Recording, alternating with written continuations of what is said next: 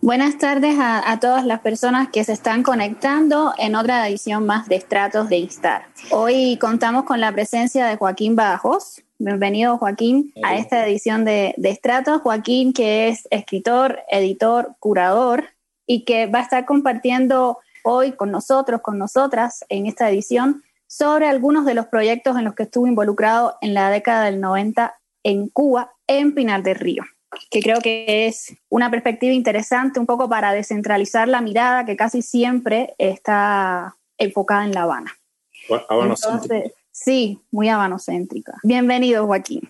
Gracias a ustedes, gracias a Tania, a Instar por la invitación, gracias a ti. Eh, conversamos ayer, fue estupendo. Y nada, gracias a las personas que se conecten también y, compartan este enlace con otros amigos que quieran conocer un poco eh, de lo que pasó hace dos décadas básicamente en la provincia, como decía, y es, interesante porque teníamos nosotros en aquel momento en la provincia esa misma visión. De hecho, yo tuve un ensayo que nunca terminé, que estaba basado en, una polémica que hubo en Cuba que se llama de la filosofía en La Habana. Y en esta polémica era básicamente eh, lo que sucedía en, términos filosóficos en Cuba, se, se, reducía a lo que sucedía en La Habana, ¿no? Y un poco desde la provincia intentábamos eh, emplazar esas situaciones, ¿no? Y demostrar que estaban pasando cosas y que había una actividad intelectual, creativa, eh, y que eran focos poderosos de creación, ¿no? Joaquín, bueno, ya estuvimos conversando muchísimo y creo que hoy vamos a estar compartiendo con todas las personas parte de esa experiencia que también me compartiste a mí.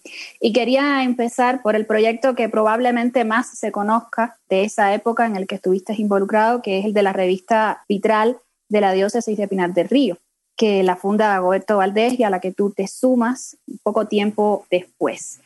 Un poco para poner en contexto qué fue la revista, es una revista que tiene de alguna manera su origen en una iniciativa como parte de la Iglesia Católica.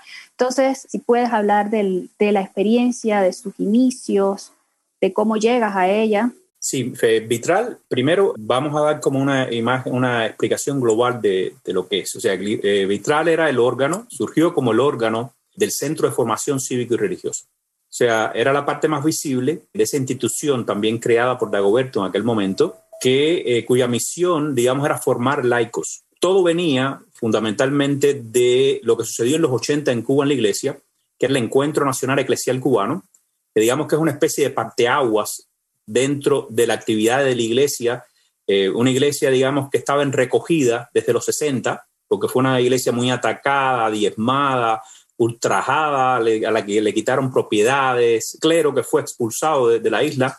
Entonces, esta iglesia en retirada, pues, comenzó a repensar toda su actividad en este encuentro eclesial cubano que fue eh, muy importante y a partir de ahí se trazaron como estrategias de cómo esta iglesia debería de vivir ese peregrinaje en Cuba, o sea, esa manera, de qué manera se encarnaba en aquella realidad tan compleja. No, no era cuestión de sobrevivir, era un problema, cuestión también, era un poco también cuestión de, de cómo incidir en aquella, en aquella sociedad tan particular que era la cubana de los 80. Eh, por supuesto que no tenían ni idea, aun cuando se pudiera saber que habían luchas en, ciertos países, nadie tenía idea en los años 80 y pico, el encuentro eclesial fue en el año 86, si, si mal no recuerdo, nadie tenía idea en ese momento de que realmente se iba a desmoronar poco después el campo socialista. Básicamente era lidiar con eso y ver de qué manera la iglesia pues podía tener, ganar cierto protagonismo, como pasó con todo el resto de la sociedad civil cubana, que o se consolidó bajo el gobierno de alguna manera o desapareció. Lo mismo sucedió con la sociedad civil eclesial, eh, o sea, esas comunidades creadas por laicos que podrían ser los grupos de acción católica, este tipo de cosas habían desaparecido de Cuba básicamente. Eh, de hecho, en esa misma época se crea el movimiento católico de animación social, que era una especie de sustituto de aquellas sociedades cívicas que existían. La iglesia reúne muchas sociedades cívicas. Yo siempre digo que la iglesia es el gran creador de comunidad de la historia de la humanidad sea, lo mismo crea ciudades, funda ciudades que ha fundado civilizaciones enteras. Y eso mismo sucedía, o sea, la iglesia, dentro de la iglesia habían grupos caritativos, em, eh, sociedades, eh, caballeros de Colón, miles de, pequeñas sociedades que formaban esa sociedad civil de laicos dentro de la iglesia. Al desaparecer todo esto, pues entonces tuvo que repensarse la iglesia completamente. Y como producto de esto es que surgen esta, estas iniciativas, eh, la Comisión Católica para la Cultura, se crea esta comisión en Pinar de Río, que eh, yo creo que tuvimos la suerte de que un individuo como Dagoberto, tan creativo y tan, eh, un laico tan comprometido, básicamente echó a andar todos estos proyectos y eso permitió quizás que hubiera como una sintonía detrás de todo esto. O sea, porque él, era, él fue, digamos, la persona que eh, avanzó todos estos proyectos. Entonces, lo mismo la, Comisión Católica para la Cultura, de qué manera la iglesia volvía relacionarse con el mundo de la cultura, lo atraía hacia la iglesia. No, no estamos hablando de atraer eh, desde la fe ni nada por el estilo, es simplemente la iglesia siempre ha sido un gran, eh, una gran mecena y ha sido también una especie de, de, espacio donde se genera y se fomenta la cultura. De eso estamos hablando, no es de evangelizar a nadie, pero también de alguna manera yo creo que cuando la gente se conectan con un espacio determinado, pues pueden sentir ciertas afinidades y pueden incluso encontrar la fe desde otros caminos. O sea, sabemos que, eh, como dice el refrán, no Dios escribe líneas rectas, pero en renglones torcidos, o como se diga. Entonces, esa, esta situación yo creo que es la que hace que surjan estos espacios. El, centro de formación cívico y religiosa al que, digamos, respondía Vitral como órgano, lo que se dedicaba en aquel momento era una actividad, eh, digamos, rara para lo que sucedía en el país, porque este de centro daba eh, cursos de formación para líderes laicos y les enseñaba un civismo que se había perdido de alguna manera, les enseñaba la república, vivir en sociedad, la dignidad del ser humano, este tipo de cosas que eh, son muy primitivas y muy básicas, pero que las hemos ido olvidando con el tiempo, ¿no? De qué manera nos comportamos, o sea, la dignidad, de qué, derechos tenemos este grupo además daba, eh, permitía ciertas clínicas a las que se fueron acercando, por supuesto, eh, como puede pasar con cualquier movimiento disidente en cualquier país, o gente con muchas inquietudes, ¿no?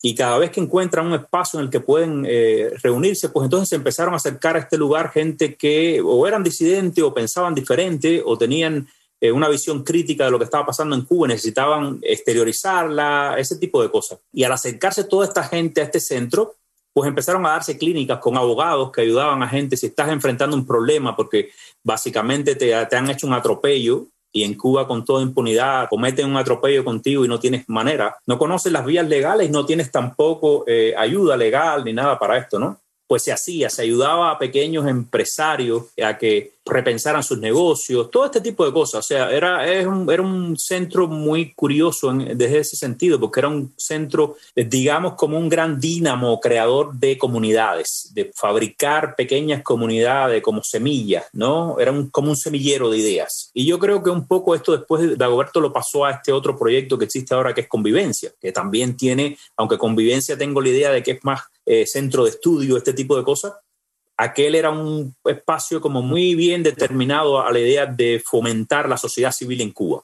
Esa era la cuestión. Y por supuesto, la publicación vitral se convirtió en una expresión de eso, intentar fomentar sociedad civil, revisitar la historia local que estaba tan eh, distorsionada como toda la historia, pero tienes que partir en Cuba desde la localidad. O sea, la historia nacional también se ha asumido en una narrativa que es totalmente ficticia, pero eso pasa también en la provincia. Esto es una cuestión que va por niveles. Y en la provincia también la historia local se ha... Eh, la gente básicamente no la conoce. O sea, el tiempo de la República es como un gran abismo en Cuba. Y el primer abismo empieza en la provincia, donde la gente no recuerda quiénes fueron los alcaldes, eh, no recuerdan nada de lo que sucedió, los intelectuales republicanos. Hay como una gran sombra, una gran neblina detrás de este espacio. Y entonces a eso la revista tenía secciones sobre esto que rescataba la historia local, la historia de las parroquias, eh, la historia de las iglesias, pero que al mismo tiempo la historia de las comunidades, de las personas más importantes que estaban haciendo cosas por esta localidad. Yo recuerdo, por ejemplo, eventos interesantes que hicimos, o sea, rescatando la historia del Comité Todo por Pinal del Río, por ejemplo, que era un comité que, que luchaba por el fomento de la ciudad y la belleza, intentar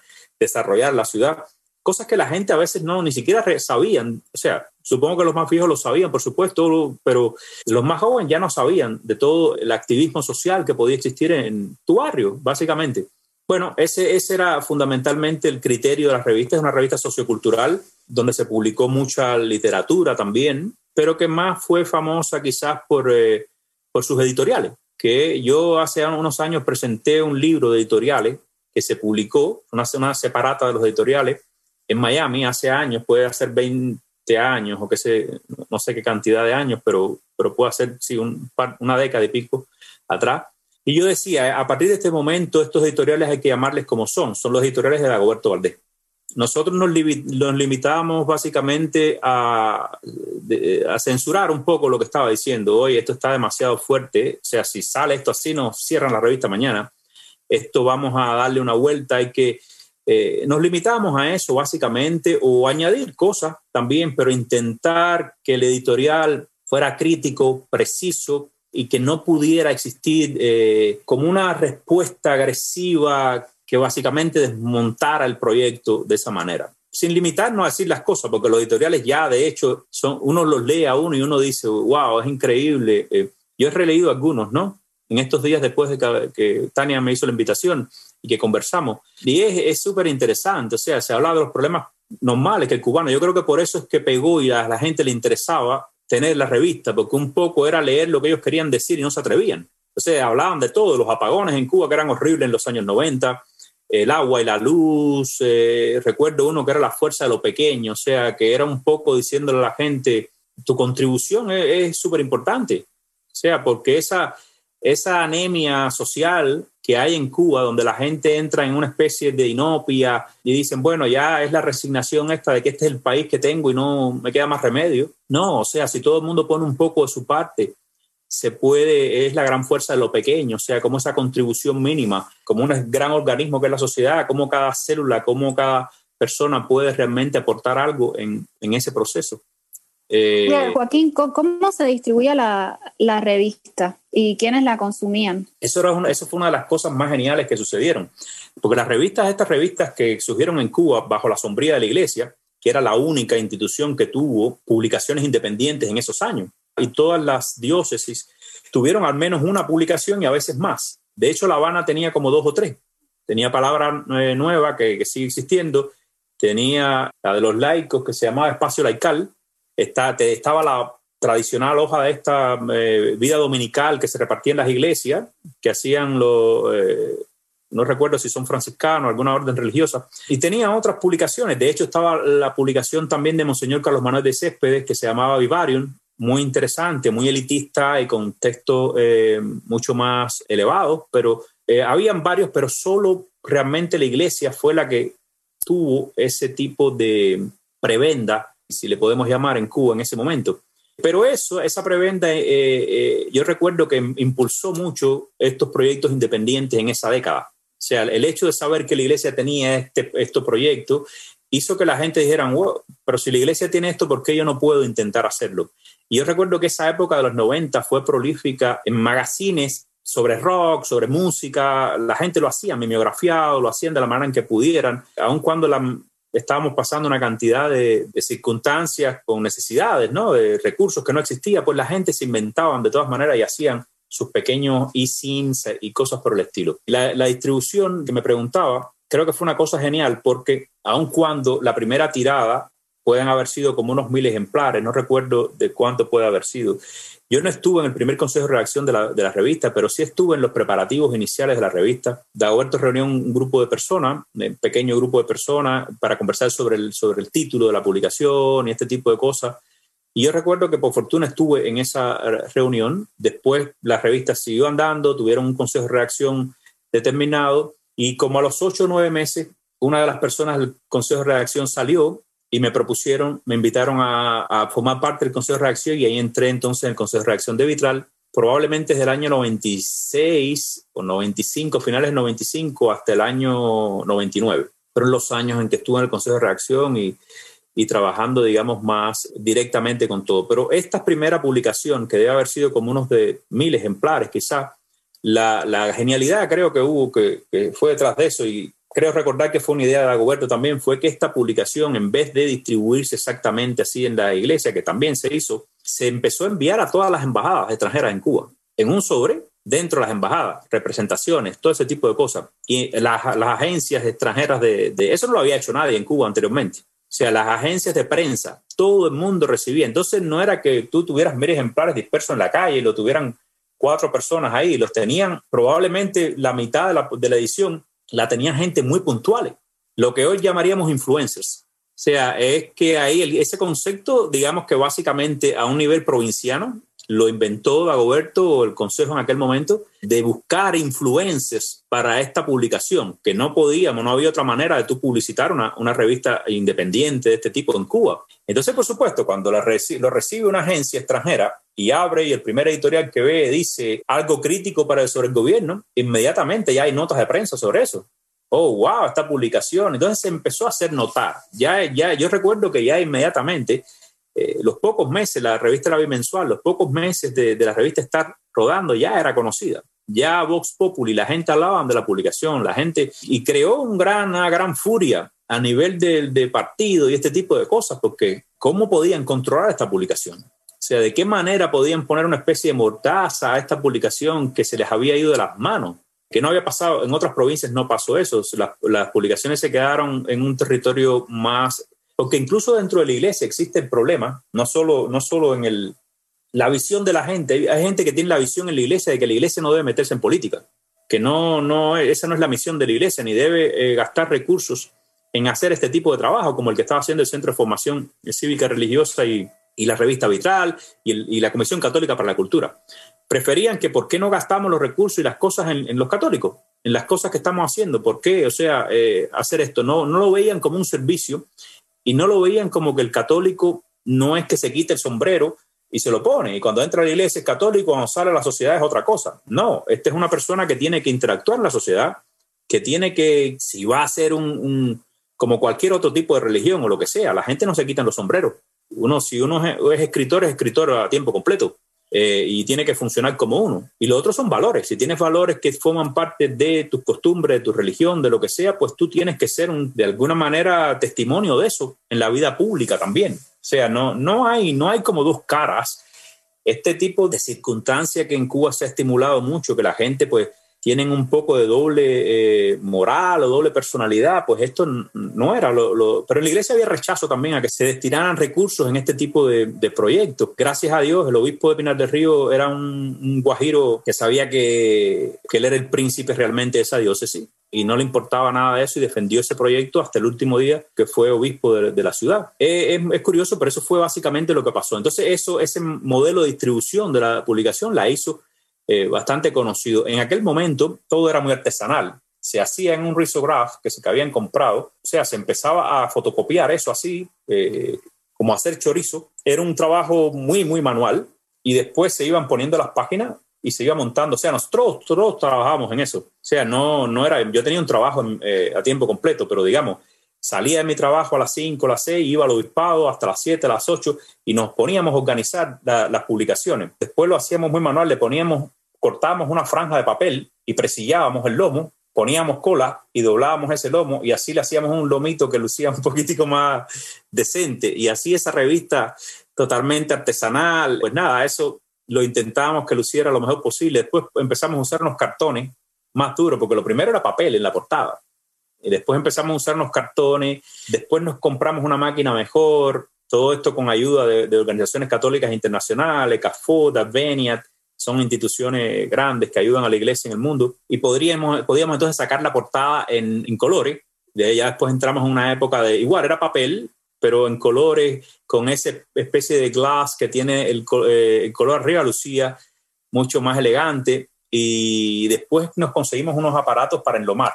Entonces poníamos ya las cosas y, quedaba un lomo eh, con, con, una goma plástica, como una silicona, que sellaba el lomo súper interesante, pero fue un proceso por tiempo y muy artesanal siempre y que implicaba, o sea, obligaba a que todos colaboráramos un poco en eso hasta que después en algún momento se contrató una persona permanentemente para enlomar y armar toda la, publicación. Y yo creo que en, su mejor momento, que puede haber sido esa curva del siglo, 99 y 2000, pero y después continuó, pero digo, en ese momento puede haberse llegado a publicar unos 5.000, 6.000, 7.000 ejemplares, yo creo, y todo eso artesanalmente producirlo eh, eh, era una, un desafío, ¿no? Eh, bueno, entiendo por lo que acabas de decir que la revista estaba financiada completamente por la institución, en este caso católica. Completamente. muchas veces la acusaron de que era financiamiento de la CIA y todo este rollo. De hecho, ese es el gran problema siempre en Cuba. Todo es como si lo financiara la CIA. La CIA no financia casi nada. Pero sí, era financiamiento externo porque realmente estás viviendo en un país que, o sea, eran organizaciones católicas que se ayudan, que, se dedican a ayudar al tercer mundo y a países en desarrollo y a países con grandes crisis como la cubana. Pero esas personas lo mismo ayudan a, unos eh, campesinos en, África con bombas de agua lo que sea, que con alimento a la FAO, que ayudan a Cuba con un aparato de esto. O sea, pero sí, o sea, siempre te achacan ese tipo de cosas y de hecho el obispo era muy reticente a que, por ejemplo, la oficina interese visitar el obispado, porque todas las embajadas quieren conocer qué es lo que está pasando y normalmente eso es lo que sucede. La, eh, de la función de los diplomáticos en todos los países. El asunto es que Cuba quiere que los diplomáticos no salgan de la embajada nada más que a las cosas oficiales que ellos le preparan. Pero la función es que esa gente vean las, iglesias locales, qué está sucediendo en los lugares, ayuden eh, eh, a sus nacionales con otros temas, pero pero sobre todo que, em, digamos, recopilar información de los lugares donde, donde viven. Entonces iban todos, embajadores de muchos lugares, no solo, pero siempre la Oficina de Intereses creaba una circunstancia compleja precisamente por esto, porque inmediatamente es la, la idea de asociarte a ti a financiamiento de la CIA, eh, ya entonces eso es el primer paso para decirte tú eres un contrarrevolucionario y después ya tú estás realmente intentando sabotear el, el Estado y cambiar el, el estado de cosas, ¿no?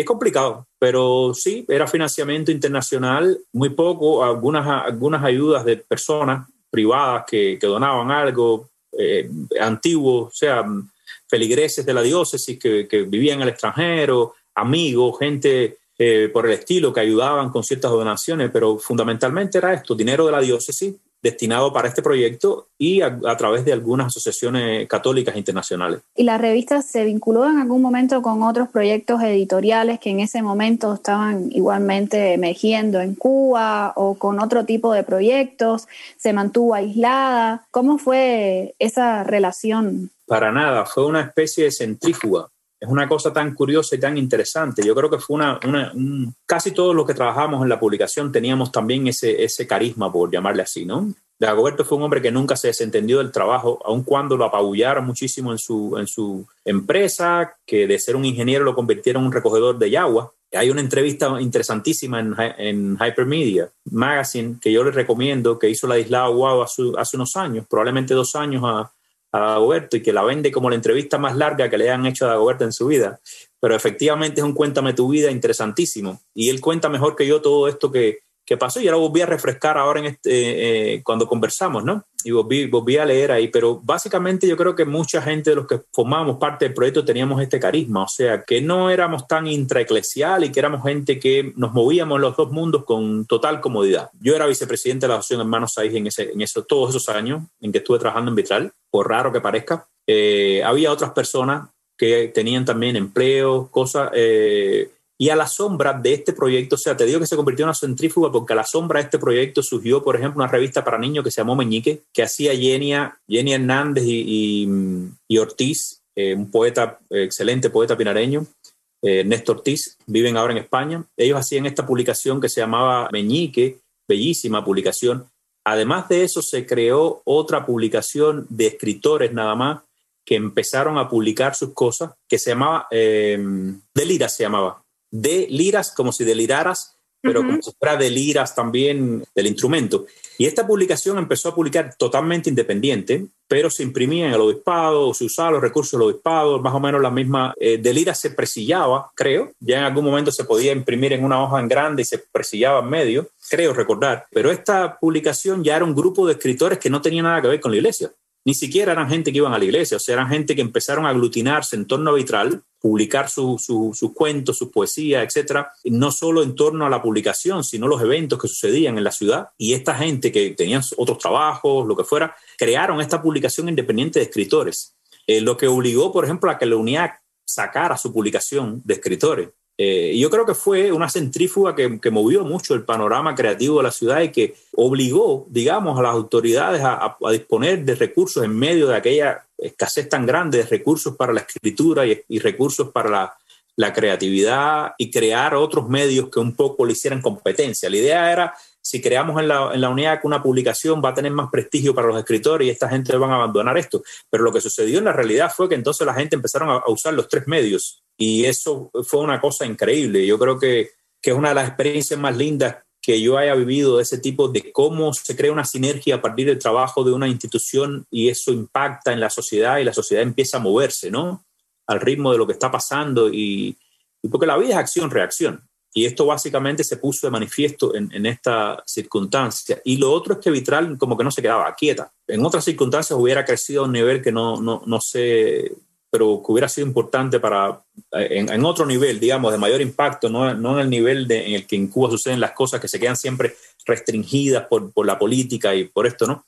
Porque a la sombra Vitral se producían unos especiales con investigaciones o cosas sobre diferentes personas y se creó la editorial Vitral, que publicaba libros, que dio premios a escritores de toda Cuba y del extranjero, que publicó varias colecciones de libros. O sea, no sé exactamente cuántos libros se publicaron, pero yo tengo, pienso que no menos de un centenar de libros que se han publicado en esos años. Eran libros también hechos de la misma manera, se hacía de una manera muy artesanal, se, se fotocopiaba todo esto, pero quedaba profesionalmente, no, no quedaba algo, digamos, chapucero. Y se, se imprimía una, carátula en, colores y esta carátula en colores iba sobre, sobre una cartulina. Y entonces se hacía como una especie de, de camisa para, para, este libro y quedaba muy, muy profesional eh, y con excelentes ilustradores, artistas diseñando los libros. No tengo yo ningún, ningún ejemplar acá, por lo que te contaba, que tengo todo en, en warehouses, pero eh, libros y este tipo de papelería y cosas ¿no? que ocupan demasiado espacio y que... Pero es interesante, o sea, yo creo que eso generó una dinámica extraordinaria de trabajo y de colaboración entre gente, e instituciones, entre instituciones que funcionaban. ¿Y fuera de Pinar del Río? O sea, ¿tuvo alguna resonancia, por ejemplo, en La Habana, en otras provincias? Yo creo que sí, yo creo que sí. Teníamos mucha gente que publicaba no solo de Pinar del Río, eh, autores de toda Cuba iban, traíamos además a algunos escritores. Eso te iba a preguntar ahora, ¿quiénes publicaban también en, en la revista? Eh, traíamos a veces de fuera de, Pinar del Río algunos escritores como jurado de concursos de, la editorial, que tenía un premio. O sea, creó un premio y, creó una, una colección de, de cuentos. Había una, una colección que era narrativa y poesía, creo, y ensayo tenía estas tres líneas, bueno, que son las que casi todas las editoriales, por lo menos para arrancar, tienen, ¿no? Era narrativa, ensayo y poesía y el premio creo que se daba en los tres géneros, si mal no recuerdo. Y esto hizo, por supuesto, que traías escritores, invitabas de jurado a los escritores, se le pagaba incluso hasta un estipendio para que estuvieran en el de jurado ese día y todo este tipo de cosas. En la revista publicaron, o sea, de, los escritores en Pinar del Río, pues yo diría que casi todo. Y del resto del país publicaron muchos. Por ejemplo, Rafael Almanza, eh, en los años 90 publicó mucho con nosotros. Eh, con Vitral, poemas, eh, muchas cosas. José Prat Sariol, yo recuerdo que haya publicado cosas también, Alex Pauside, estuvo en, oportunidades también, un evento que, que, hicimos, también como se estaba rescatando la memoria histórica en todos los sentidos, se rescató mucho el trabajo y la poesía de un poeta pinareño que murió joven, que era José H. Garrido, un poeta católico, y en estos eventos también participaron amigos de la época, o sea, escritores de esa época juvenil de él en La Habana, universitaria en los 70. No recuerdo, o sea, no quiero decir demasiados nombres porque igual no estoy, no, eh, han pasado tantos años, pero, o sea, recuerdo que publicaron mucha gente, autores de, afuera, eh, o sea, que vivían en el extranjero en, aquella época también, varios. De hecho, por ejemplo, de Liras, esta, esta publicación comenzó a rescatar textos de gente que estaban básicamente en Cuba vedados en ese momento. Se, se publicaron cosas de textos sobre Cabrera Infante, por ejemplo. Estamos hablando de los años noventa y pico.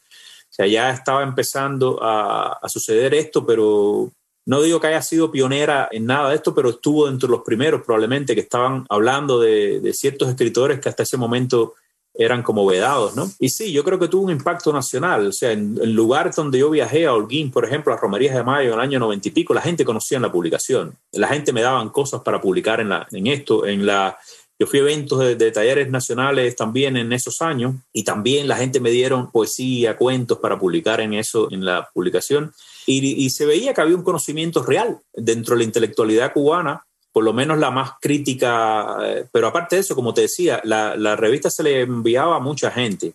César López también estuvo, por ejemplo, publicó cosas y estuvo involucrado en eventos. Se, se publicó un, un especial sobre los Piñera, sobre Humberto Piñera, y Vigilio Piñera, en el que colaboraron muchos, muchos eh, escritores eh, habaneros. O sea, recuerdo que Antona Rufá probablemente escribió algo o colaboró con información que había en este especial que se hizo. Se hizo un especial también para Dulce María Loiná. Se hicieron varios especiales de este tipo, que eran como unas publicaciones donde había, o sea, facsimilar, mucho material facsimilar de cartas, fotografías de la época y este tipo de cosas, ¿no? Sobre todo en torno a autores que, porque eso sí tenía ese tipo de carisma, ¿no? La, publicación y todo lo que se hacía tenía el carisma un poco de rescatar gente que eran grandes glorias de la literatura y de la cultura cubana y que estaban como relegadas, que básicamente injustamente se les había relegado a un segundo plano, se habían básicamente condenados al ostracismo, ¿no?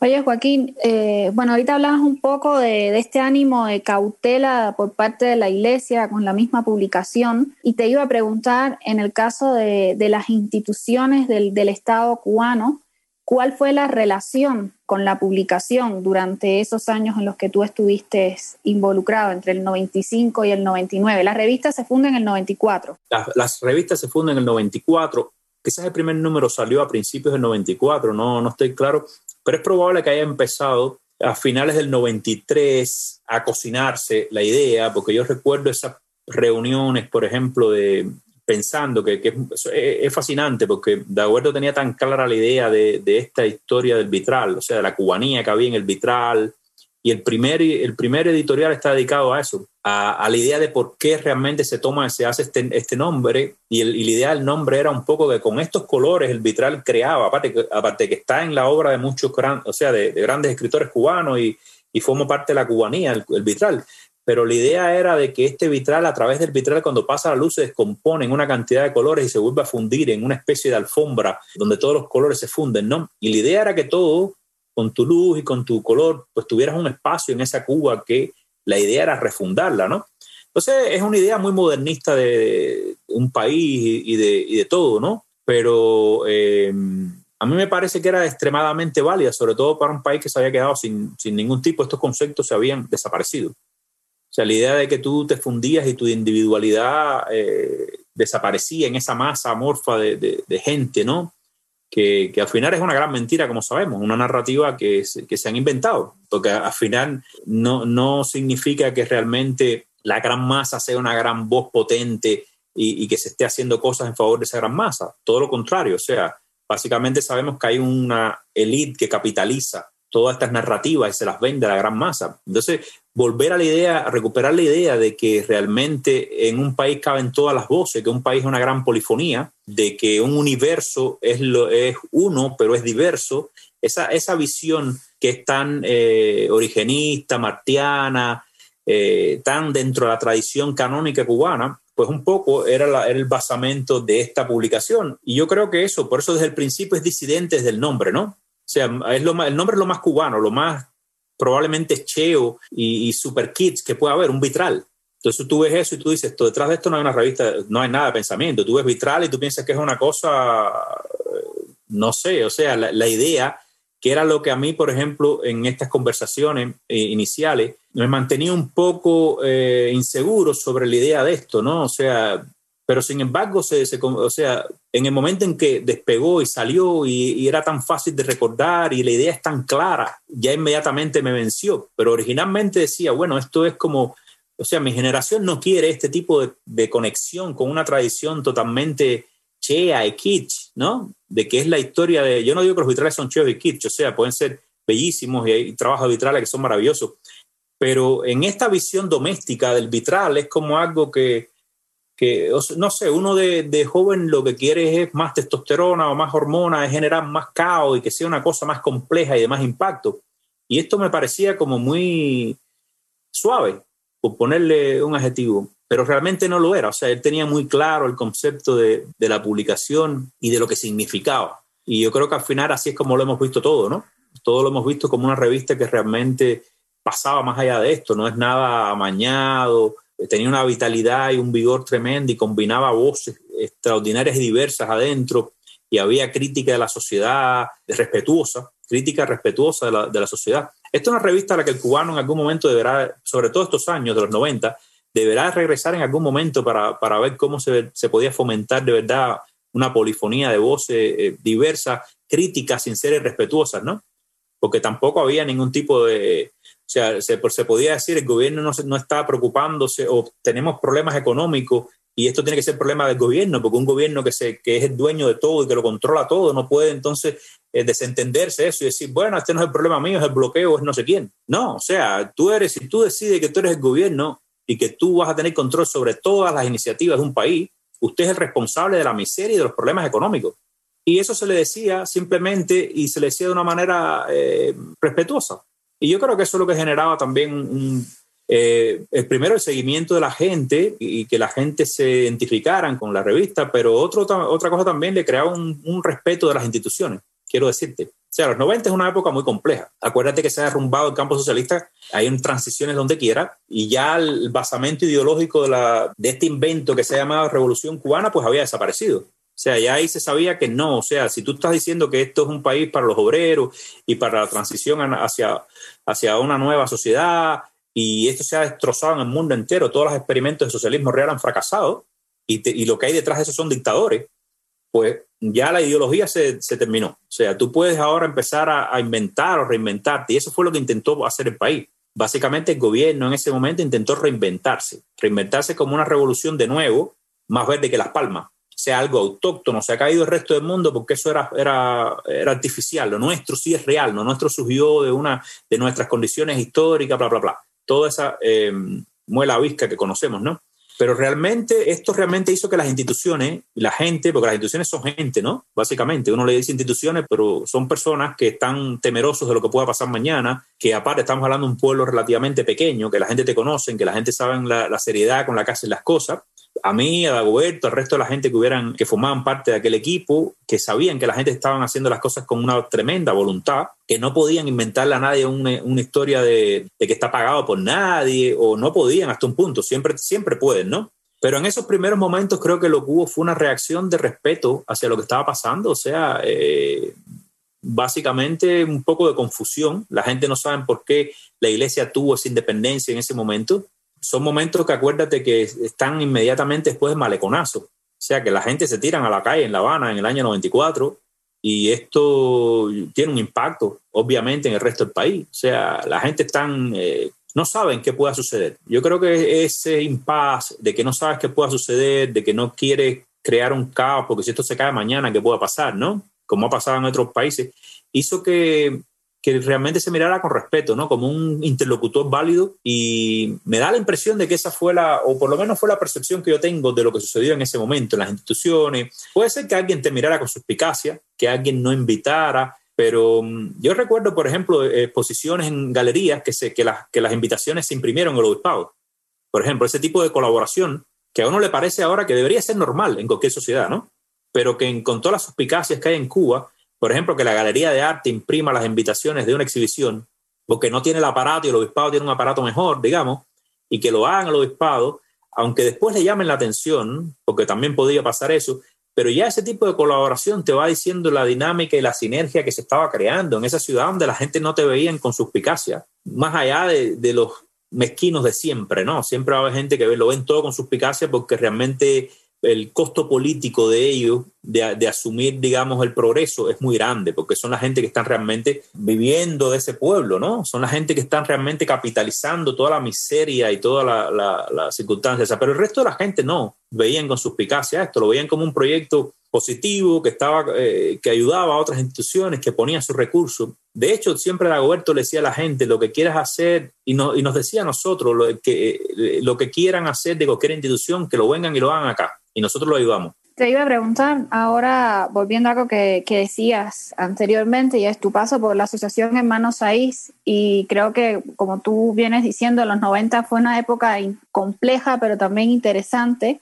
Mm. Compleja porque venía el país, o sea, con muchas sacudidas desde los 80, la perestroika, el Mariel, la rectificación de errores, Ochoa, el derrumbe del campo socialista, el más llamado periodo especial de los 90, el maleconazo, pero por otra parte hay también de alguna manera una voluntad institucional por pensarse a partir de la reforma, de la apertura. Y creo que eso sirvió de alguna manera de sombrilla para cobijar, abrigar proyectos que negociaban un margen ahí de, libertad, o sea, que se podía negociar un margen de libertad. Entonces quería preguntarte un poco sobre esa experiencia, tu experiencia en la asociación Hermanos Saíz y lo que ello posibilitó en términos de, de proyectos. Exacto.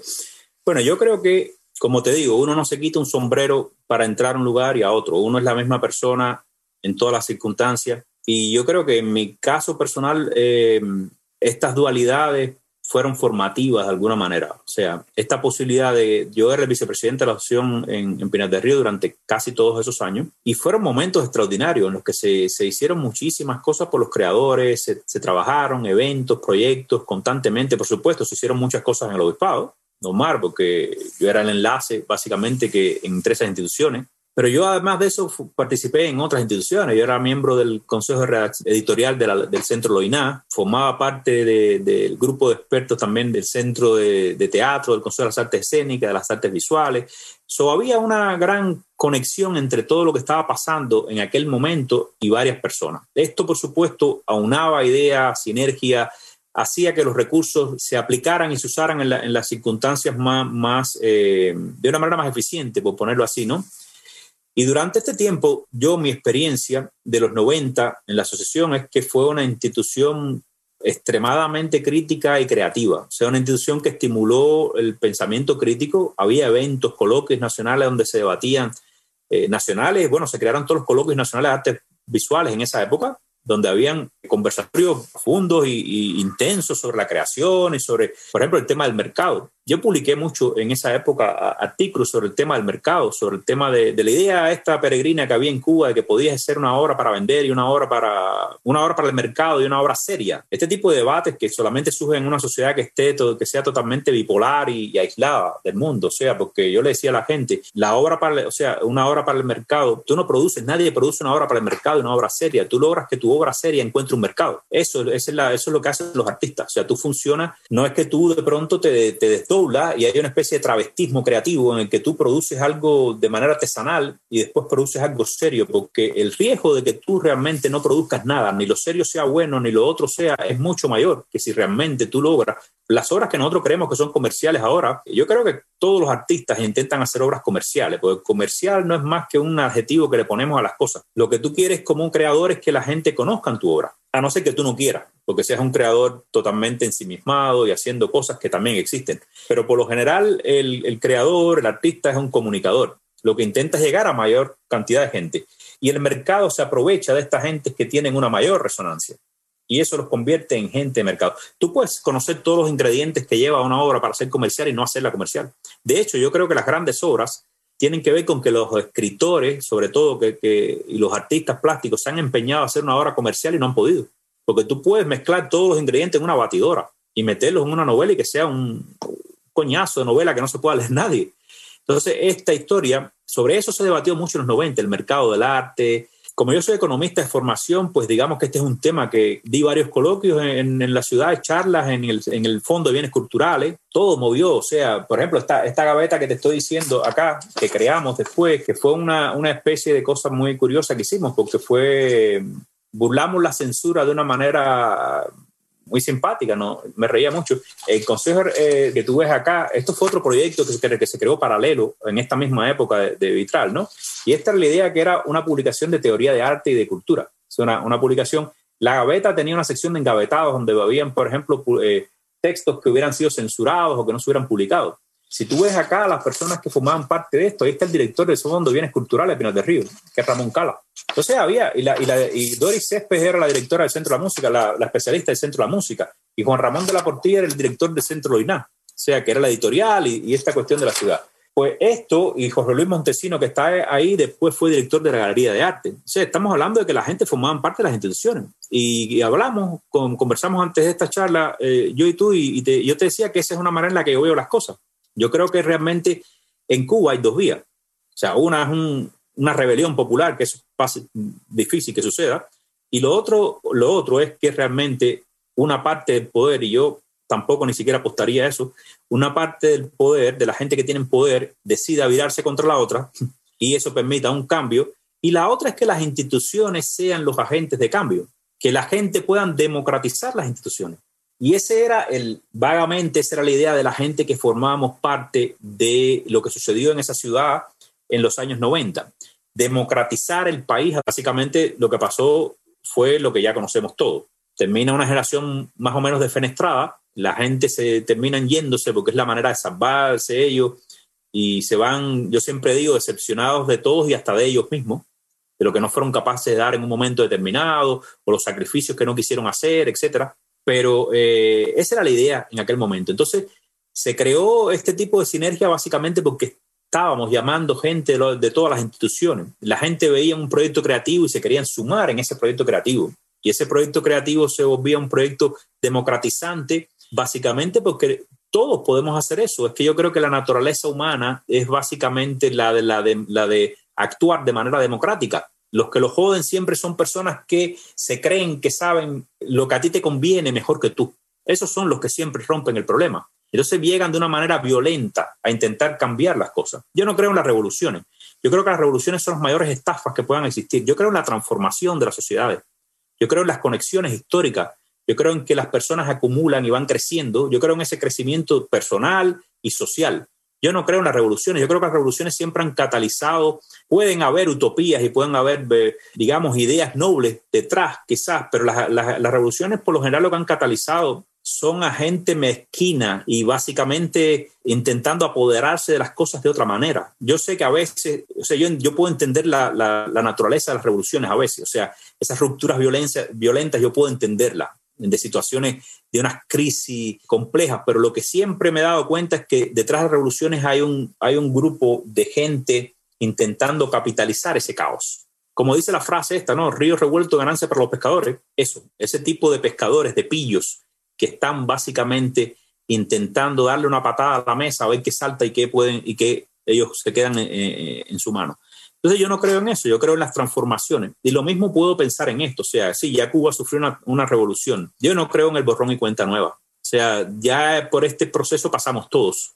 No puede haber borrón y cuenta nueva, tiene uno que seguir avanzando. Y te, te conecto todo esto con lo que me preguntabas a la asociación. Yo creo que la asociación tuvo un papel importante en esos años. A mí incluso me da, me da gracia porque ahora con todos estos sucesos que han pasado en el Ministerio de Cultura, ¿no?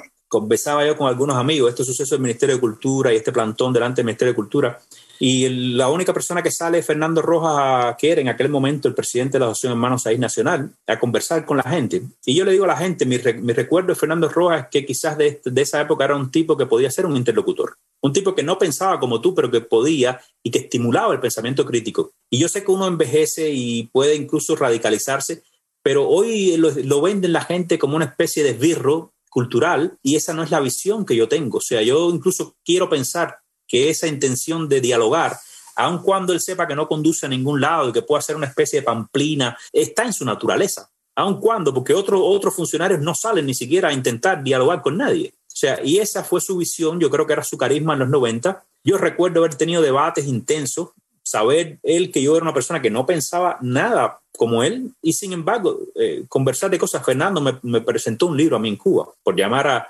Y no éramos amigos íntimos, o sea, te estoy hablando de una persona que, que realmente tú eh, trabajas, colaboras en algunos momentos, pero te das cuenta que puede ser un interlocutor válido, o sea, de la gente que tú necesitas que, que en algún momento, si vas, vas a tener, si en el país va a existir algún tipo de, de conversación o de diálogo o de debate o como quieras llamarle, gente que uno piensa que todavía podrían conversar con, con los que piensan diferente. Que es complicado. Yo creo que necesitamos mucho esa gente. Necesitamos gente que puedan dialogar con el que no piensa como ellos. Es muy fácil dialogar con el que piensa como tú. O sea, no hay que hacer ningún tipo de sacrificio. Es muy fácil estar feliz cuando sale la persona porque tú has elegido, eh, cuando gana el equipo, tu equipo favorito, ese tipo de cosas es muy fácil. O sea, así cualquiera es totalmente demócrata y cualquiera es un buen ciudadano cuando sucede lo que a ti te conviene. Pero lo mismo pasa en este tema, vemos con, podemos enlazarlo con la religión. La gente a veces le piden a Dios y quieren como que Dios les responda como si fuera una especie de, de lámpara mágica. Lo mismo pasa, o sea, con, con, la, con todo. O sea, eh, lo que realmente vale es que tú puedas creer en un Dios que no te concede todas las cosas que tú quieras. Y lo mismo pasa con los diálogos con las personas. Lo importante, tú te mides como, como demócrata y te mides como, como individuo, incluso como ser humano con valores, cuando tú puedes llegar a encontrar terrenos comunes con la gente que no piensan como tú. Yo sé que el tema cubano es complicado porque estamos hablando de valores enfrentados, estamos hablando de gente que están apoyando una dictadura que ha estado oprimiendo a su propio pueblo sesenta y tantos años. O sea, es muy difícil que uno piense, bueno, pero la persona que apoya esto, ¿qué valores comparte conmigo? La persona que apoya esto, ¿podemos tener algún eh, territorio común? ¿Hay algún terreno común en el que podamos conversar? La respuesta es, tenemos que encontrarlo.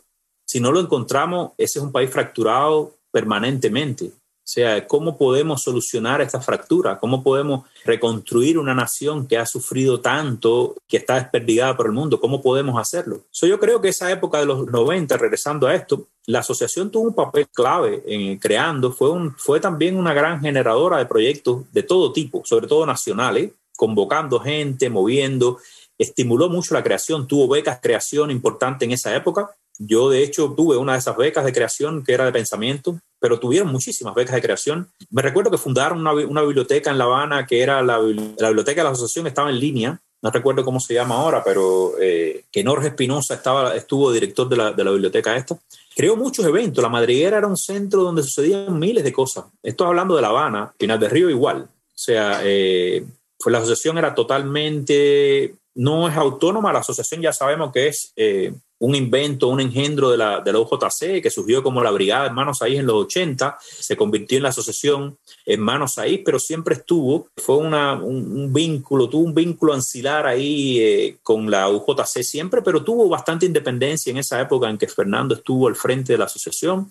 No sé si porque Fernando era una persona creíble o porque realmente eh, fue la dinámica de los 90, no, no estoy seguro por qué, pero en eso fue importante. Yo vi a Fernando muchas veces batirse por gente que él creía que, eran gente valiosa, creadores o lo que sea. No sé, es complejo, es complejo porque... ¿En qué punto se, se, quiebra eso, Joaquín? O sea, esa capacidad de escucha de la institución, esa disposición a ser un interlocutor y a escuchar incluso opiniones y proyectos políticos que pueden ser alternativos. ¿En qué momento se quiebra eso? Yo creo que es que no, o sea, nunca existió. Estamos hablando de individualidades en general, el país nunca estuvo preparado para un debate serio sobre esto. Pero yo creo que eh, los seres humanos también son producto de su medio.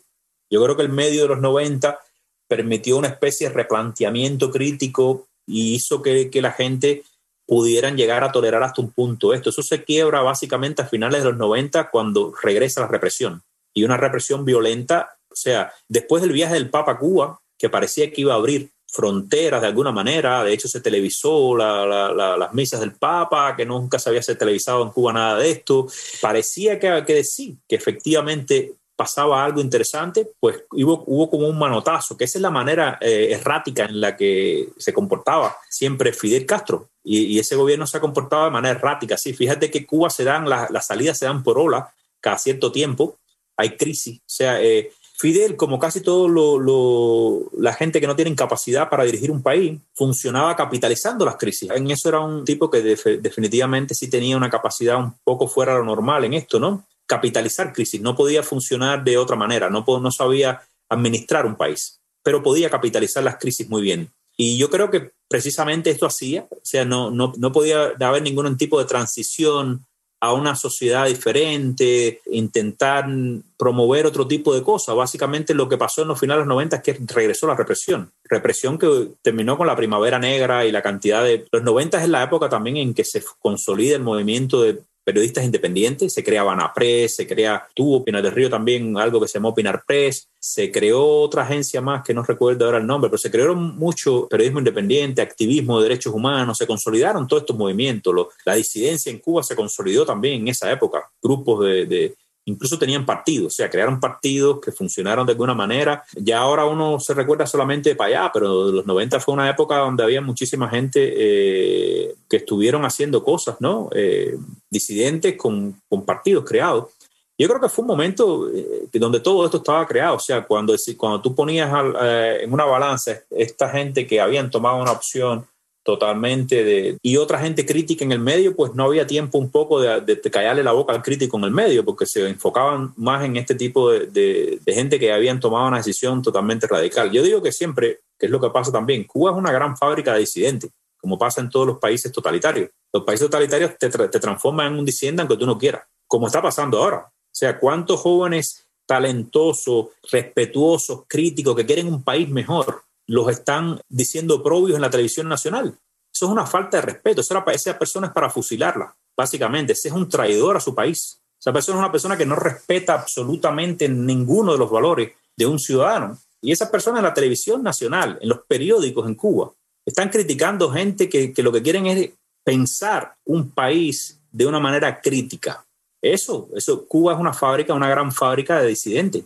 No, tú no tienes que hacer nada. Con vivir en Cuba basta y con tener un poco de dignidad para que tú puedas ser convertido en un disidente mañana. Porque si dices algo que no le gusta a la gente, ya empiezas a caer en el, en el territorio de los que no están definidos, de los que mm, quizás tienen problemas ideológicos y este tipo de, de, inventos, ¿no? Entonces yo creo que ese es el gran, el, el gran asunto. O sea, ¿dónde se rompió eso?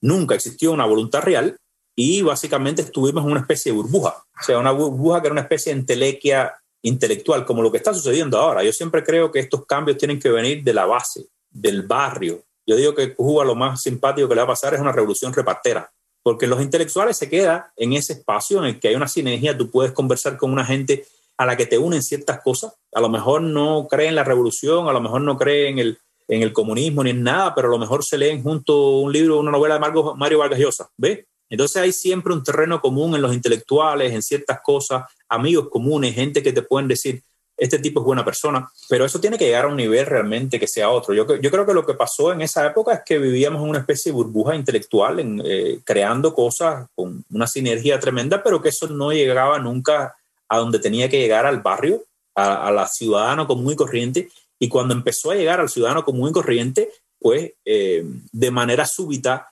comenzó la represión nuevamente y empezaron a... Los 2000 fueron, fue una época, ya yo no la viví en Cuba, pero por supuesto seguía un poco las noticias. Y que fue un poco lo que pasó también con, la revista, ¿no? Que me contabas eh, en el año 99, lo que hicieron, de la campaña de, de Bueno, exactamente. Esa podría ser, pues, mira, ahora que lo dices, este podría ser un momento, si lo fuéramos a historiografiar, ese puede ser un momento en el que te das cuenta que algo horrible va a suceder o que ya el monstruo ha crecido tanto que ellos em, piensan que tienen que pararle los pies a ese monstruo. Y básicamente, bueno, pasó conmigo, fue la situación por la que tuve que salir de Cuba. La cuestión de cómo un monstruo crece tanto, por ejemplo, saliendo yo de Cuba inmediatamente, poco tiempo después, antes ya había empezado cosas, ¿no? Bueno, por primera vez no, es probable que haya, habido editoriales parecidos en algún momento en los 60, pero por primera vez en muchos años hay una editorial a doble plana del periódico Granma acusando a Huberto Bardeix Vitral ya con nombre y apellido y con conceptos claros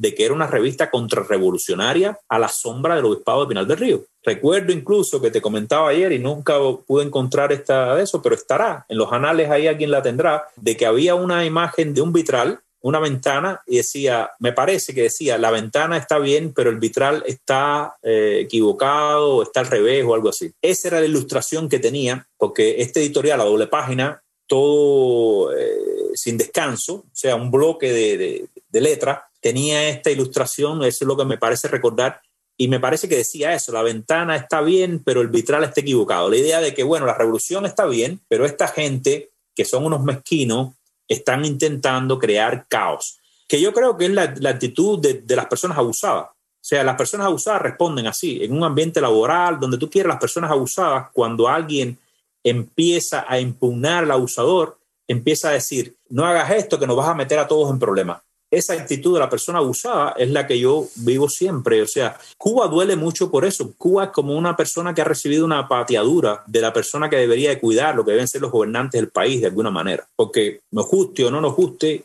yo cuando voto por un presidente y sale el otro, lo primero que digo es ojalá que yo haya estado equivocado y que esta persona sea maravillosa. Y vamos a trabajar todos porque el país salga adelante y le vaya mejor. Y eso es lo que tendría que pasar en Cuba, más en de las ideologías. O sea, imponerle tu ideología a un país completo es donde empieza la aberración y empieza realmente esto que hablábamos, que es eh, la base de toda la miseria y de toda la ineficiencia y la falta de progreso a la que ha dado Cuba. O sea, la idea de imponerle una ideología, sea cual sea, no importa, puede ser, puede ser el comunismo o una que invente mañana. Eh, esta idea es la que, es la que lleva a la gente a, a, vivir de esa manera, asustada, como... Eh, o sea, el, el punto real es que realmente el gobernante de un país, sea cual sea, sea el de tu partido o el de otro, sea incluso una persona que se, que se cogió el poder a la fuerza. La idea es que esta persona cuide ese espacio y lo haga próspero. Si tú no tienes la capacidad de hacer un país próspero, ¿para qué demonios tú quieres cogerte un país? O sea, esa es una pregunta que yo siempre me he hecho. O sea, porque obviamente nadie de la gente que dirige en Cuba tiene capacidad para administrar un país. No la tenía Fidel y no la ha tenido nadie de los que ellos se han ido rodeando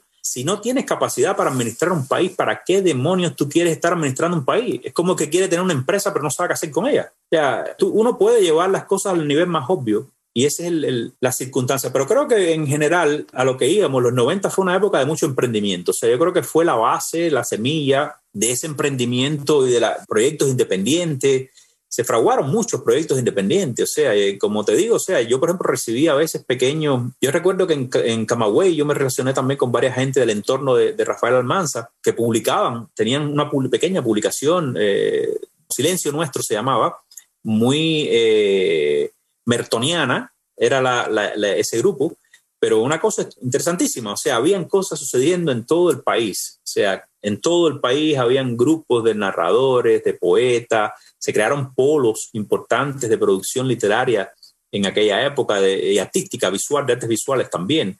Habían polos de producción de...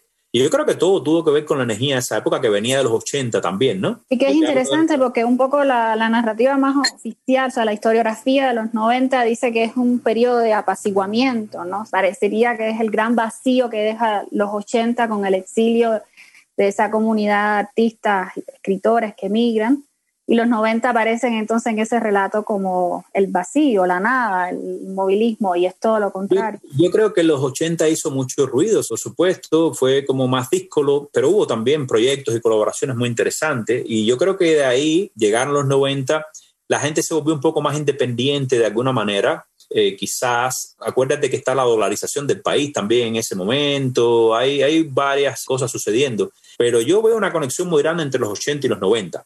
Sea, yo lo veo lo primero como una especie de iconoclasia que después devino en algo un poco más coherente en ese sentido y, por supuesto menos, menos llamativo o, menos espectacular, ¿no? Los, 80 fueron espectaculares en ese sentido, o sea, un país que viene de un decenio donde, no, donde sucedían cosas también, pero bueno, que eh, existía esa represión tan grande entre los 80 y básicamente el contraste eh, de los 80 y los 70 es tan grande que yo creo que eso es lo que los hace también destacarse. Hay una internacionalización también de los artistas en esa época, que en los 70 estuvo muy apagada.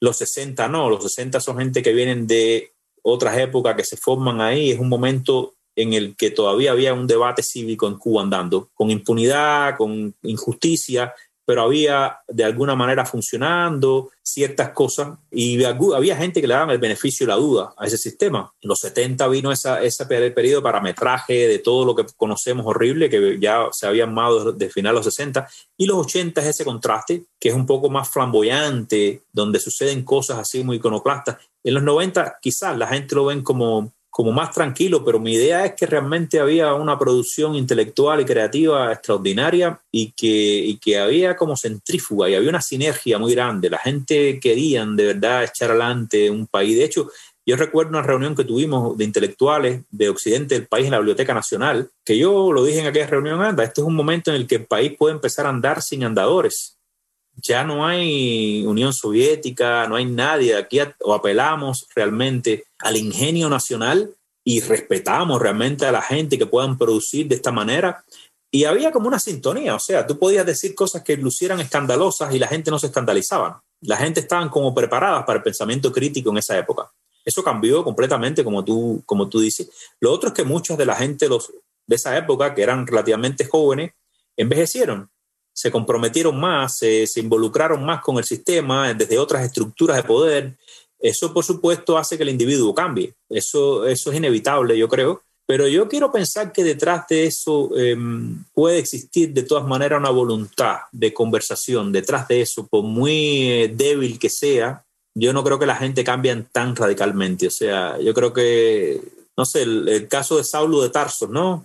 Eh, las conversiones humanas existen, yo creo en las conversiones humanas, pero quiero pensar que detrás de esos individuos hay algo que permanece, ¿no? Mira, hay una cosa muy curiosa. Yo creo que, que Raúl le dio en bandeja una transición a Cuba. Lo que pasa con las personas inadecuadas. perfectamente se podía haber quedado ahí sembrado, atornillado en una silla cualquiera unos cuantos años más. Se moría y se hundía el mundo, como hacen la mayoría de esos dictadores. Yo creo que le dio en bandeja una especie de transición, pero hay tanta pugna que uno no conoce dentro de esos individuos. Hay tanta bajeza, hay tanta falta de patriotismo, tanta falta de, de talento para administrar un país, que no han sabido qué hacer con eso. O sea, en vez de tratar de atraer a todos estos jóvenes que están haciendo cosas y decirle cómo podemos echar adelante este país, que se pongan a paliarlo, que, que les pongan una vigilancia 57 días en la puerta de la casa a las personas para que no puedan ni salir de su casa, en una violación total de todas las cosas. O sea, es una inmoralidad.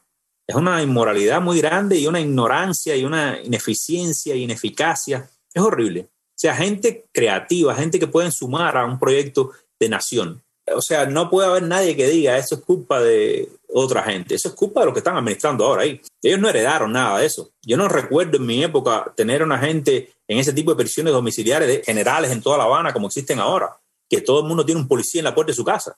Eso, eso lo inventaron esta gente ahora. Esto no lo heredaron ellos de ningún, de nadie. O sea, antes había el chivato del CDR o del que sea, como ya ese no existe, ahora le ponen un policía en la casa a la gente son otras fórmulas, pero sigue siendo la misma circunstancia que conocemos, ¿no? Y yo creo también que, volviendo un poco a esto que decías de los 80, ya para cerrarlo, que, que lo que pasa entre los 80 y los 90 es que en realidad no cambia el signo de lo político, lo que cambia es donde se expresa ese signo. En los 80 está volcado hacia la calle casi completamente, o sea, allí se está manifestando, en los 90 no es otros espacios donde se va a manifestar, incluso ya no solo dentro de ese mundo que también es una burbuja, que es el mundo del arte. creo que en los 90 hay muchos proyectos que están fuera del mundo del arte. Incluso ayer me comentabas un poco sobre este proyecto, creo que más hacia lo económico, en el que estuviste involucrado en los 90. Claro. Bueno, eso es lo que, eso es lo que pasa. Claro, cuando uno habla también de los 80, está hablando básicamente de la, del arte y de las artes visuales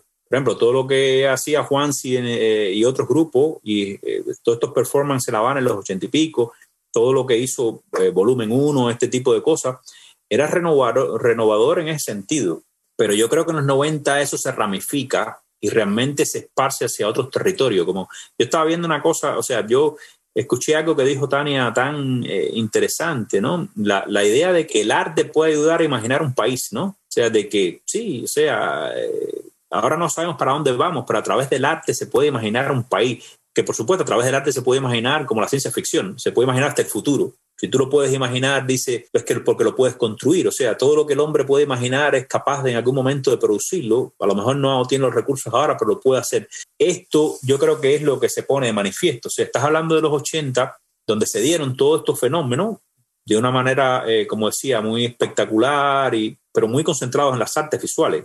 Y después esto ramificó hacia otros territorios en el que la gente empezaron a aplicar esto en otras cosas. Hay proyectos que tienen que ver más con la sociedad civil, con la construcción de un país, del país que se esperaba y con la crítica canalizarla a tratar de reinventarse y, de reescribir y de reconstruir esa historia. Yo creo que ese es, es lo que sucede en esa época, ¿no? Que ellos lo abortan a final de, la, de siglo, pero que hubiera probablemente ayudado a una transición súper consecuente y sólida y que lamentablemente por la represión no, no se logró, ¿no? Y llevamos 21 años sobreviviendo a lo que pudo haber sido otra cosa. Aquello pudo haber conducido a un país que se abriera. Ya lo dijo el Papa en esa visita a Cuba, que Cuba se abra al mundo y que el mundo se abra a Cuba. Y esa era la idea. La idea era que esa sociedad civil incipiente pudiera eh, expandirse en el próximo siglo y que realmente eh, hubiera una transición lo menos costosa eh, posible en términos de, de, vidas y de, todo este tipo de cosas que sabemos que puede haber en una transición, ¿no? Pero no, lo permitieron, no lo permitieron, vino una represión horrenda, vino la primavera negra, vino 75 eh, gente preso, vino los atropellos contra las damas de blanco, vino todo lo que hemos conocido hasta ahora, ¿no? Lamentablemente eh, es, pero sí, yo creo que esa es una buena se sumariza bastante bien en esto que has dicho, ¿no? De los 80 y los 90 yo creo que fue como una expresión de eso, ¿no? Intentando ramificarse esa inquietud que había intelectual y artística en otros espacios de la sociedad que tanto lo necesitaban, ¿no? Eh, voy a leerte algunas de las preguntas que nos han ido dejando en el chat del stream para darle participación. Eh, bueno, Janet Batet, eh, ¿la revista Vitral empezó en el 94? Es pregunta. Sí, eso es lo que creo yo. Yo creo que empezó a cocinarse, como te decía, quizás en el 93, finales, pero yo creo que sí, puede haber arrancado los primeros números en el año 94, quizás por septiembre o algo así, no, no tengo muy claro. Pero tú sabes, como todos los proyectos, uno se pone a se cocinan durante unos meses, eh, quizás a veces un poco más. Te pregunta también Janet si tenía vínculos la revista con otras provincias. Creo que eso más o menos como que la, has ido respondiendo. Sí, tenía vínculos y casi todas las provincias tenían una publicación católica. Eh, no quizás llegó a, tener la, la, repercusión que tuvo Vitral, pero todas tenían, y La Habana tenía una que tuvo premios importantes de la Unión Católica de Prensa, tiene esa, esa publicación que se llama Palabra Nueva, que dirigía Orlando Márquez. Ella menciona aquí el grupo de la campana, de las Tunas, que estuvo muy, bueno, dice que estuvo muy activo desde finales de los 80 y principios de, de los 90. Marta María te pregunta, en los 90 hasta la aparición de Instar hace seis años daba la impresión de que el civismo, así explícitamente, solo era declarado por espacios de la Iglesia Católica, específicamente por Vitrar, con Dagoberto Valdés, con ustedes. ¿Cómo lo ves? Yo no creo que haya sido único. Em, yo creo que la experiencia sí fue única. Yo creo que fue una experiencia única por lo que, por eso mismo que hablamos. Por ejemplo, como te empecé contando que Vitral era el órgano del Centro de Formación Cívica y Religiosa, era una revista muy particular, no era el resto de las publicaciones que había en las provincias. En otras provincias eran publicaciones católicas, pero que no eran órganos de ningún centro que pretendiera eh, crear sociedad civil. Por eso esa condición única es la que hace a Vitral quizás destacarse del resto en, como modelo y en general. Yo creo que tienen que haber otro, otros experimentos, otra, otros eh, espacios donde se intentara construir civismo en Cuba. Estoy casi convencido de que existía. Nosotros no éramos, como decirte, extraterrestres. Esa, esa era una ambición, yo creo, de mucha gente. Pero sí, efectivamente, yo creo que la particularidad esta de ser de estar vinculado a este centro de formación cívico y religiosa, nos, tenía más pendiente, la idea de, la sociedad civil estaba más pendiente y era más obvia en nosotros que en otra gente que estarían haciendo otras cosas. ¿no? Por ejemplo, habían experimentos curiosos en, en Pinar del Río, un cura alemán eh, empezó a comprar eh, propiedades y en estas propiedades empezaron a, ayudar a pequeños empresarios y entonces se creó una especie de mm, guarderías para niños y se empezaron a crear una cantidad de, experimentos, medios curiosos que estaban todos enfocados. Yo creo que es que todos nos enfocamos mucho en eso, en cómo tú construías la sociedad civil que iba a permitir la transición. Eso básicamente fue abortado en algún momento, pero la idea era cómo tú ponías todo, las instituciones, creabas la semilla de la sociedad civil en la sociedad. Ese era el objetivo en aquel momento. Ese objetivo no estaba pagado por la CIA, no estaba mandado a hacer por nadie. Y que es un poco el espíritu que viene también de los 80, después de la perestroika, la caída de la Unión Soviética. Creo que daba un poco como para pensar en, eso, ¿no? Y movilizarse. Yo creo que todo el ah. mundo estaba preocupado en esa época con qué iba a ser de nosotros. O sea, y nosotros éramos, éramos sobrevivientes de una experiencia, de un experimento que no había funcionado. El que no estuviera preocupado, pues básicamente es que estaba loco. Hamlet La Bastida te pregunta, se me ocurre una pregunta. ¿Qué crees, Joaquín, de las perspectivas que presenta el movimiento de San Isidro y el 27N para el panorama cívico, cultural y hasta político al día de hoy? A mí me encanta, me encanta. Yo creo que ellos han logrado una cosa que es extraordinaria. Y eso también lo tenía un poco Vitral, ahora que lo, que lo pienso mejor, ¿no? Porque Vitral empezó a, funcionar con mucha gente que, como te decía, estos líderes, cívicos, estos, estos líderes laicos, eran de diferentes niveles, no estábamos hablando de una élite. A mí lo que me gusta del movimiento San Isidro es que es un movimiento popular, intelectual pero popular. Esa gente no han perdido las raíces, esa gente están con un pie sembrado en el barrio. Eh, estamos hablando de un interlocutor muy diferente. O sea, hasta ahora, la mayoría, porque estamos hablando de intelectuales que tienen una repercusión internacional X, pero tienen, no estamos hablando de una, no estamos hablando de sentarse a conversar entre elites o entrar en una especie de, eh, de discurso eh, totalmente ininteligible para, para, el hombre común y corriente. Yo creo que esta gente expresan el sentir popular como no lo expresa ahora mismo la élite que dirige el país. Y te conversaba ayer que lo que me gusta de ellos es como que le han robado la narrativa. Esa narrativa, que es una de las narrativas que tiene el gobierno, que ellos son, que ellos representan a la mayoría y representan al pueblo, pues este movimiento San Isidro le roba esa, esa narrativa. Yo no puedo decir, por ejemplo, que Vitral o que, el Centro de Formación Cívico-Religiosa les robaba esa narrativa al gobierno. Es siempre, yo creo que todo en Cuba ha surgido de una manera un poco elitista. Estamos hablando de gente elitistas de alguna manera, pueden ser intelectuales, discursos, aunque sea eh, opositor, el discurso entra en el espacio elitista. Y los que son populares, que existen, por supuesto, millones o por lo menos miles de disidentes populares, o no tienen voz suficiente, no tienen repercusión internacional, eh, no sé, no llaman la atención, que eso es importante a veces, porque son pobres, gente que son luchadores y que están realmente frustrados con la situación de su país, pero sin más luces que eso, de ser pobres combatientes, luchadores, a veces no pueden ni expresarse bien, simplemente lo que saben es que las cosas están mal, porque no hace falta expresarse bien para saber que un país se va por el tragante. Pero con el movimiento San Isidro yo creo que se le han robado esa narrativa. Estás hablando de gente pobre, de gente que han surgido del barrio, gente que no pueden expresar, o sea, no puede, el gobierno no puede expresar lo que el, sentir popular mejor que San Isidro. Entonces a mí me gusta eso, me gusta, yo creo que, que hay que apoyarlo.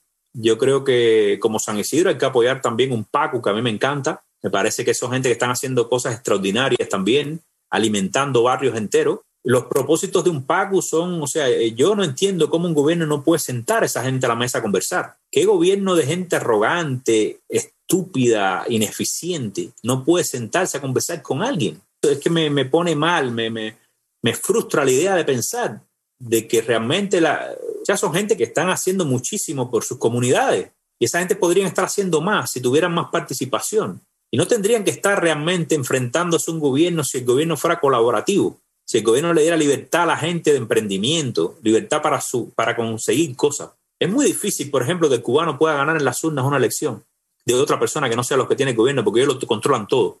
Y lo que sí pudiera hacer es que con más libertad esa gente pudieran ayudar a progresar sus comunidades y a progresar el país completo. Y no es la solución ideal. Yo creo que ese, ese gobierno tiene que cambiar, eso es lo que yo creo. Yo no creo que hay términos medios.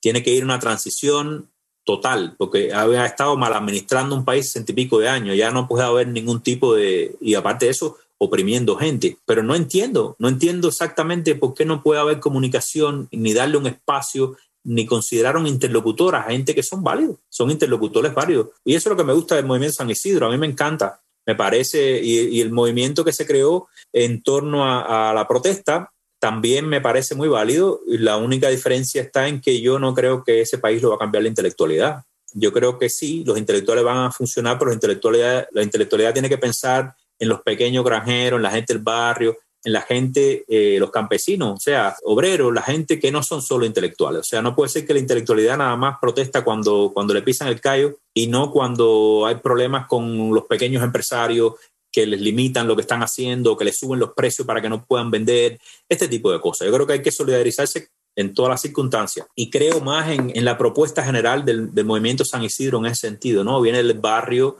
está buscando otra, ponerle dinámica a, a esa circunstancia y, crear comunidad eh, en el barrio. Conversar desde la intelectualidad es muy fácil. Ya el Cabrera Infante en Mea Cuba dice em, a los intelectuales o a los escritores uno no tiene el, poder no tiene ni que matarlo, los puede hasta comprar. Eso a veces con el hombre común y corriente, que son gente con menos imaginación y ambición, que simplemente lo que quieren es cambiar la circunstancia de un país, más un poco más difícil. También se puede lograr pero bueno, en aquella, se refería a aquella época y me parece válido. O sea, la intelectualidad puede llegar a arreglo a cosas que no son convenientes. Yo creo que esto tiene que ser algo popular y eso es lo que me gusta de San Isidro, que aun cuando Luis Manuel es un intelectual igual y un artista, tiene ese pie en el barrio y lo que se está moviendo son gente en el barrio, ¿no? Eso a mí me encanta. Bueno, Joaquín, aquí tienes otros comentarios de Janet Batet en lo que dice, refiriéndose sobre los 90, que exacto, en los 90 hubo muchas cosas interesantes, pero sin el boom de los 80, lo más interesante eran proyectos independientes, menos espectaculares, como dice Joaquín.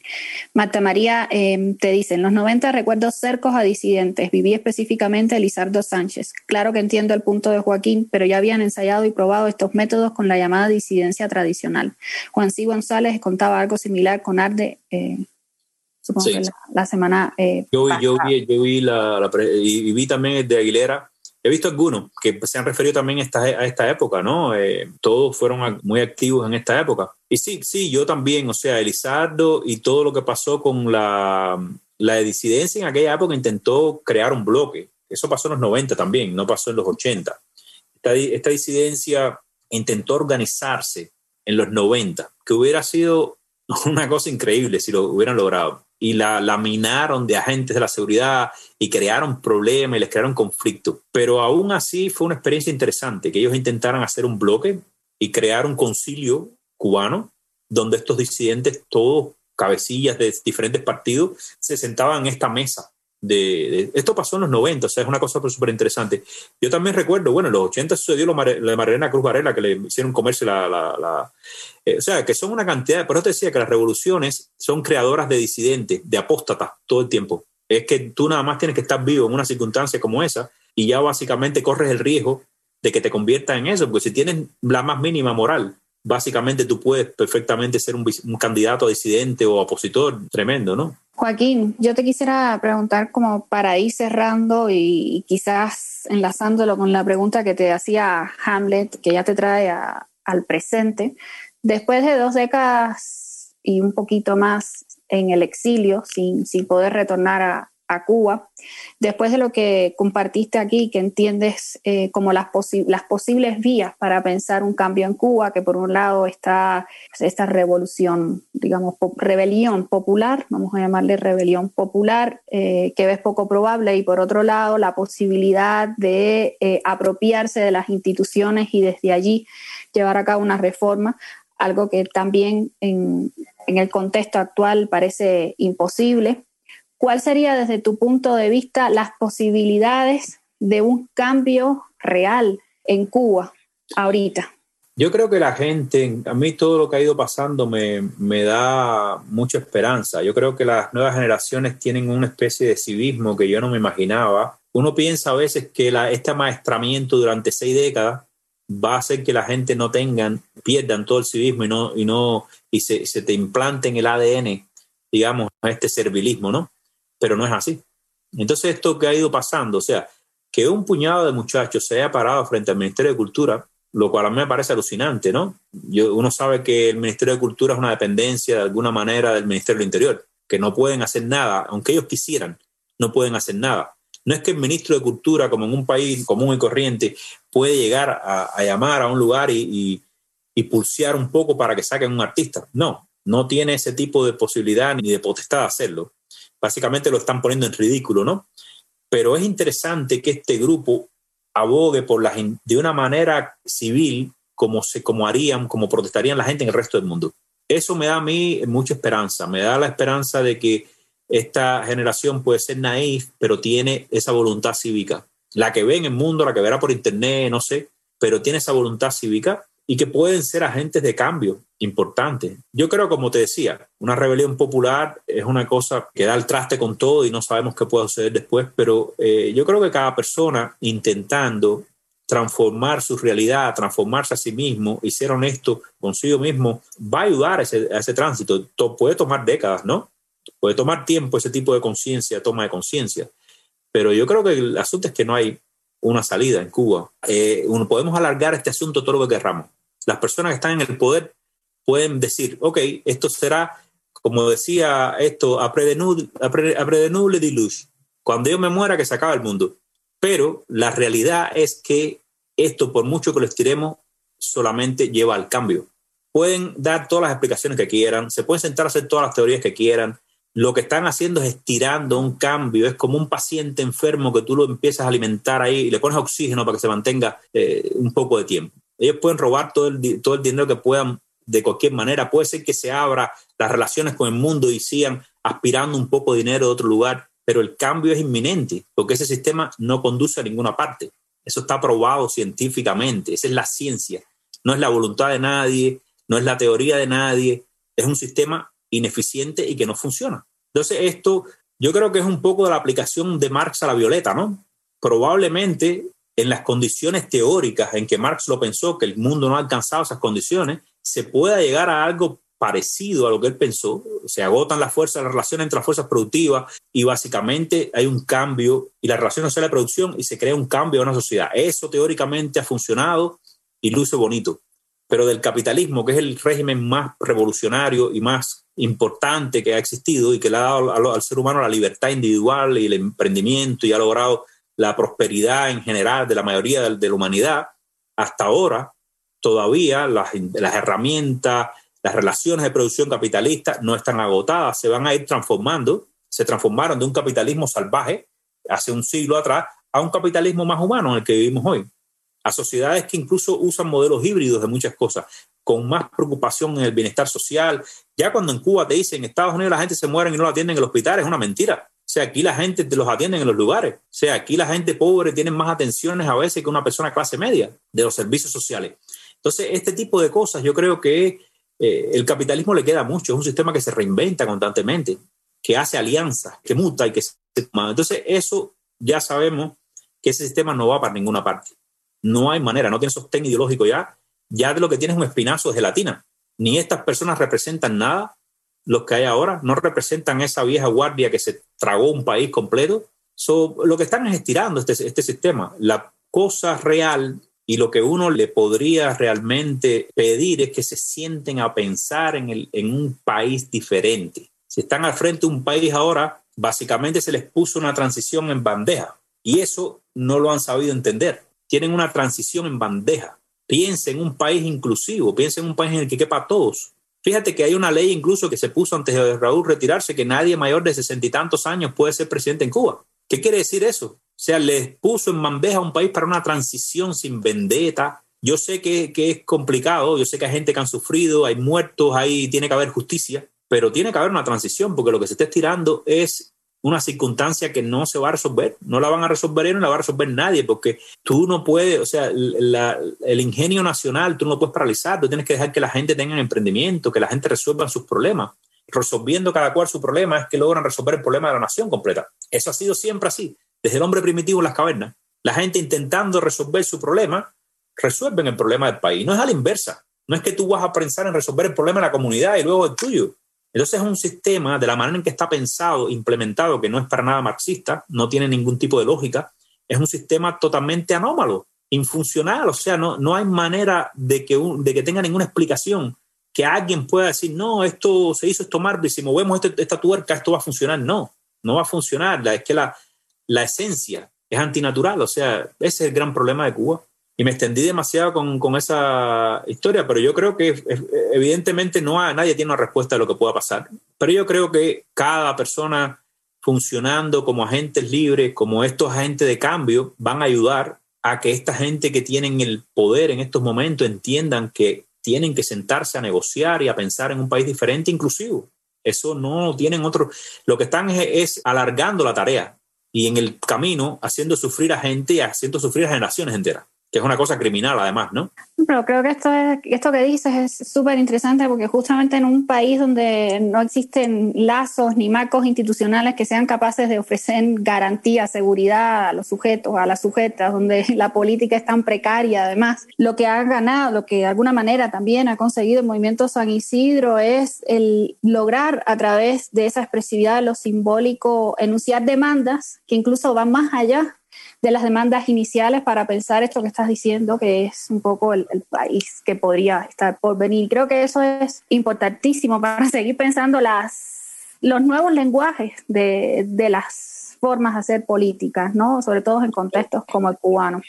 creo que es importantísimo. Entonces, bueno, yo, yo te agradezco muchísimo toda la conversación. El agradecido soy yo, mi gratitud a Instar, Tania, a ti que has sido generosa y muy agradable conversar contigo y a las personas que nos escucharon, por supuesto, que son eh, lo más importante, ¿no? Así mismo. Muchísimas gracias a ti y muchísimas gracias a, Instar por seguir permitiendo tener estos encuentros y, seguir construyendo memoria sobre lo que se ha vivido en Cuba en los últimos 60 años y muchísimas gracias también a todas las personas que nos han, nos han estado acompañando durante la emisión. Muchísimas gracias. Chao. Thank